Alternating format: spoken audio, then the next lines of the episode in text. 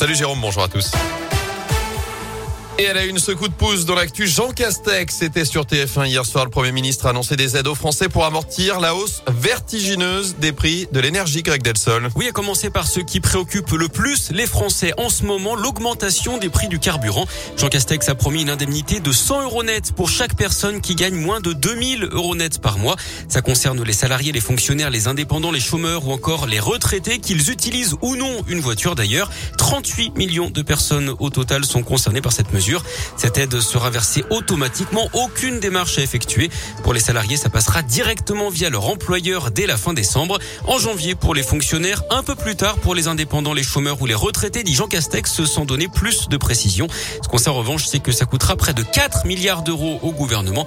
Quant au prix du gaz, il sera bloqué pour toute l'année prochaine et pas seulement jusqu'au mois d'avril comme c'était prévu au départ. Merci Greg. Notez qu'à partir de 2023, les consommateurs payeront alors un peu plus cher le gaz que les cours du marché. C'est pour que les sommes non payés par les abonnés en 2022 soient progressivement récupérés par les opérateurs.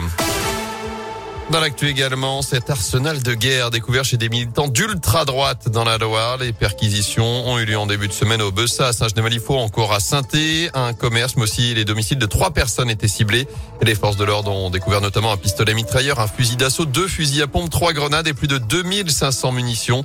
Deux suspects âgés de 21 et 49 ans été placés sous contrôle judiciaire. Un troisième de 31 ans a lui été placé en détention provisoire.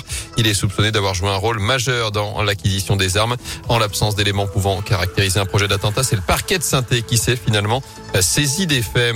À retenir aussi Karim Benzema fixé sur son sort dans la journée avec les réquisitions dans le procès de la Sextem. 10 mois de prison avec sursis et 75 000 euros d'amende ont été requis contre l'attaquant du Real Madrid et de l'équipe de France. Lui et quatre autres hommes sont jugés pour tentative ou complicité de tentative de chantage sur Mathieu Valbuena. Par ailleurs, 4 ans de prison ferme et 15 000 euros d'amende ont notamment été requis contre l'instigateur de cette affaire. En bref, 10 millions de doses reçues dans les pharmacies. C'est aujourd'hui que débute la campagne de vaccination contre la grippe saisonnière avec en priorité les personnes âgées, fragiles ou encore les femmes enceintes. Chacun peut d'ailleurs recevoir en même temps sa troisième dose de vaccin anti-Covid. En foot des Verts sous pression dans le chaudron, la SS défie Angers ce soir en ouverture de la 11e journée de Ligue 1. C'est à partir de 21h à Geoffroy Guichard.